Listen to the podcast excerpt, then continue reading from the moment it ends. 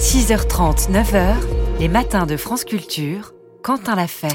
En février prochain, le Sénégal élira le successeur de Macky Sall à la tête de l'État après la décision du président de ne pas briguer un troisième mandat.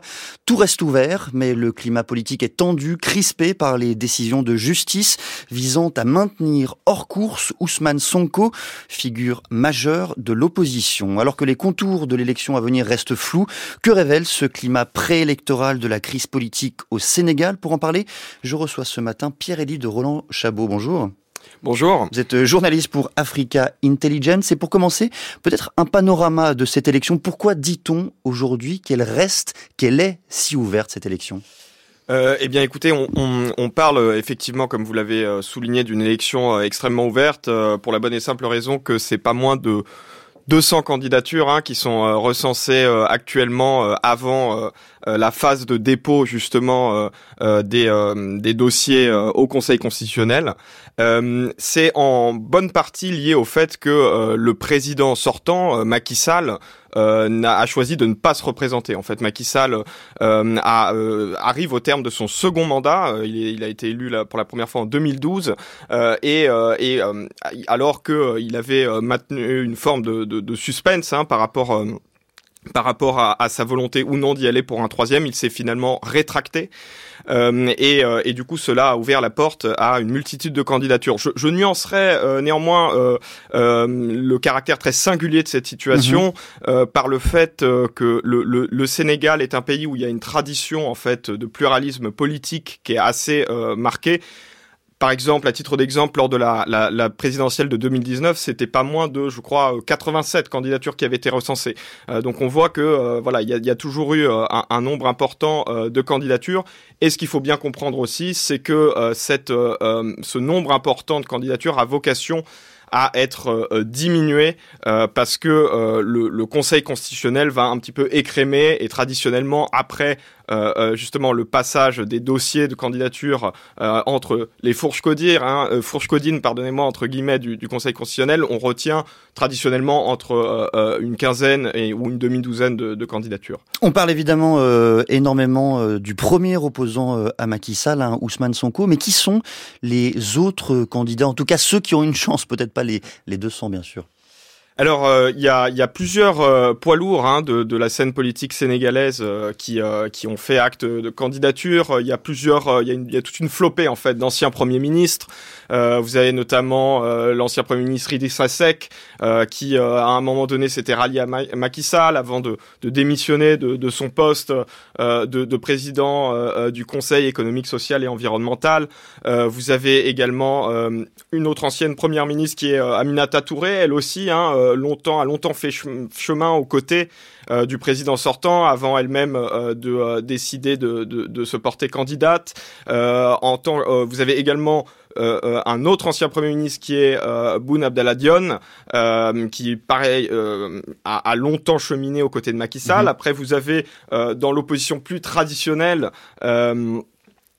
Khalifa Sall, ancien maire de Dakar, qui est également euh, euh, quelqu'un d'incontournable et, et, euh, et qu'il faudra suivre de près dans le contexte de cette élection. Et je terminerai avec le, le, le, fils de l'ancien président sénégalais, Karim Wade, hein, fils d'Abdoulaye Wade, qui lui est officiellement le, chef euh, d'un parti qui a beaucoup compté dans l'histoire euh, politique sénégalaise moderne, qui est le PDS, et qui lui aussi est candidat, même si euh, ça fait un moment qu'il n'est pas retourné au Sénégal. il réside principalement au Qatar depuis 2016. Alors venons-en à Ousmane Sonko, Pierre-Élie de, de Rouen-Chabot. Il a déposé hier sa candidature quelques heures avant la date butoir devant le Conseil constitutionnel. Est-ce qu'il a malgré tout encore une chance de se présenter aux élections? Bien écoutez, euh, le, suspense euh, reste euh, entier à, première vue. Hein, tant que le, Conseil constitutionnel n'a pas tranché, théoriquement, Ousmane Sonko demeure toujours éligible. il faut quand même souligner que cette perspective reste néanmoins très peu probable. Aujourd'hui, il n'est pas inscrit sur les listes électorales. Son camp a décidé de passer outre euh, euh, cette problématique-là et de déposer son dossier de candidature, mais qui est de facto incomplet parce que justement il n'est pas il n'est pas inscrit sur ces listes électorales. Euh, Et justement, cette non-inscription fait l'objet d'une sorte de une sorte de ping-pong judiciaire hein, entre, euh, euh, euh, la, enfin, au sein de, de, la justice, de l'appareil judiciaire sénégalais. C'est assez complexe. Je, je, je vais pas rentrer dans les détails, mais il y a certaines instances judiciaires qui ont décidé qu'Ousmane Sonko devait être éligible malgré le fait qu'il ait été condamné pour corruption de mineurs en juin dernier. Il est actuellement incarcéré à cause de cela. mais voilà, certaines instances judiciaires, en l'occurrence le tribunal de Ziguinchor, ont, ont décidé qu'il devait être éligible mais euh, l'État sénégalais, euh, par euh, la voie de la justice, a fait appel de cette décision et donc conteste cette, cette éligibilité. Et dans le même temps, les partisans d'Ousmane Sonko estiment qu'il est victime d'une manœuvre politique pour l'écarter des élections. Est-ce que c'est crédible cette accusation? Euh, là encore, euh, le, sujet euh, est complexe. Il est vrai que voilà, ces partisans mettent en avant une forme d'acharnement médiatique à l'égard d'Ousmane Sonko, qui serait instrumentalisé par le pouvoir. Ce qu'on ce qu'on observe, c'est qu'effectivement, plus des échéances électorales importantes s'approchaient. je pense notamment aux élections législatives de, de, de juillet 2022, mais également bien évidemment l'élection présidentielle. Euh, les déboires judiciaires euh, d'Ousmane Sonko se sont accumulés parce que euh, outre l'affaire justement de corruption sur mineurs que j'ai précédemment mentionné, il a également été inquiété pour une affaire de diffamation à l'égard d'un ministre du gouvernement de, de Macky Sall. donc voilà, on a, on, a observé que il y a quand même une coïncidence entre d'un côté cette élection présidentielle qui s'approche et de l'autre une accumulation d'affaires qui sont venues qui sont venues finalement compromettre ses chances d'être élu en tant que président du Sénat. Et est-ce qu'au-delà, est-ce qu'on doit euh, voir au Sénégal la mainmise de l'État sur la justice, comme le dénonce justement l'opposition? Le, le, le, sujet euh, est extrêmement euh, sensible et délicat. je pense que c'est il faut, il faut nuancer. on en a parlé précédemment, mais on a vu hein, très récemment certains organes judiciaires, certains magistrats euh, prendre des décisions qui n'allaient pas dans le sens du pouvoir sénégalais. Euh, euh, on en a parlé tout à l'heure. Ousmane Sonko, voilà, a été. Il y a eu plusieurs décisions hein, qui ont décrété qu'il était éligible, qui ont été prises par des magistrats sénégalais.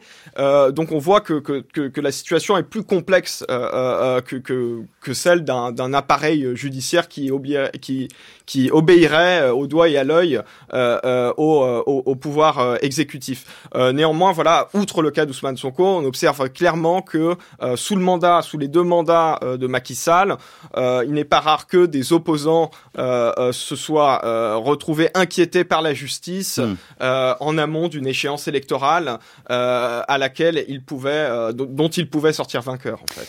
En quelques mots, Pierre-Élie de Rouen-Chabot, pourquoi cette élection est-elle majeure pour le Sénégal? Quel défi devra relever le successeur de Macky Sall? L'élection, elle est, elle est charnière euh, pour plusieurs raisons. Euh, je dirais que, euh, premièrement, l'État du Sénégal s'apprête à rejoindre le club des États pétroliers et gaziers. il y a eu des découvertes d'hydrocarbures très importantes au Sénégal au cours des dernières années. Et, et, donc le, le Sénégal s'apprête à exploiter justement euh, ces, ces, ressources. Il me semble que c'est au, au, second trimestre 2023, donc ça, ça approche à, à grands pas. Ça implique une manne financière euh, euh, conséquente hein, qui va venir alimenter les caisses euh, de cet État et ça implique un défi important hein, pour la, la, future administration qui va devoir justement veiller à ce que cette manne financière puisse être répartie de manière équitable, de manière productive et de manière visible pour justement œuvrer au développement du pays. Le PASTEF, hein, le parti créé par Ousmane Sonko, a longtemps eu une posture anti-française. Qu'en est-il aujourd'hui Et par ailleurs, est-ce que la France a pris position dans cette euh, crise politique au Sénégal?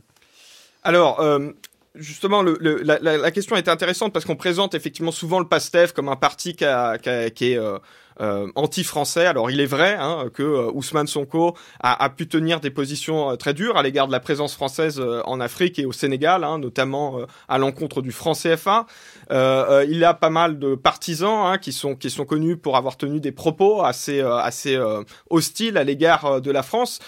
mais voilà, il, a, il a aussi eu une posture pragmatique à certains moments. Je, je pense notamment à janvier 2023 où il avait donné une interview euh, à RFI. Il avait dit qu'il n'avait rien contre la France. Euh, c'est qu'il lui avait valu euh, les foudres de certains activistes panafricanistes. maintenant, pour revenir à la, position de la France sur cette question, elle est assez intéressante parce que la France a, a privilégié une posture de prudence en fait, ne voulant surtout pas être en première ligne et être accusée d'ingérence. Elle avait euh, dit à l'époque, euh, il y avait eu des, des, manifestations assez importantes en juin, euh, en juin de, de, cette année, liées en fait à l'arrestation d'Ousmane Sonko. La France était restée silencieuse et elle avait dit qu'elle se, en, en, cas de, de, de, justement de candidature de Macky Sall pour un troisième mandat, elle se rangerait derrière les instances régionales, en l'occurrence la communauté des États euh, d'Afrique de l'Ouest. Euh, et donc on voit que c'était une posture de retrait. Après, il faut savoir qu'en coulisses, la France peut jouer un rôle diplomatique de mhm. premier plan. Euh, elle a tissé une relation étroite hein, avec l'administration actuelle. On l'a vu récemment où le Premier ministre actuel, Amadouba, euh, euh, qui est le candidat de la majorité, euh, s'est rendu récemment à Paris, où il a notamment été reçu par Elisabeth Borne, par Bruno Le Maire. Donc oui, la France a tout à fait pourra jouer un rôle à ce niveau-là, absolument. Merci beaucoup Pierre-Élie de Rouen-Chabot d'être venu dans le studio de France Culture mettre la lumière sur les élections au Sénégal. Je rappelle que vous êtes journaliste pour Africa Intelligence.